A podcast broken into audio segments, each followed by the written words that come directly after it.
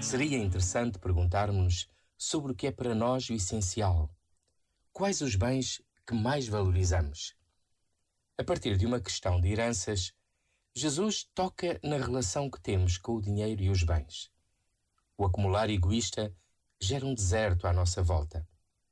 Desaparecem os outros e desaparece a alegria de partilhar e fazer o bem.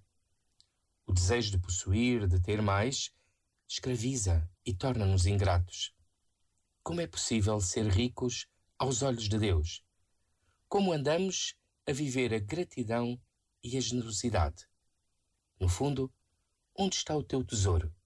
Pois aí encontrarás o teu coração. Este momento está disponível em podcast no site e na app da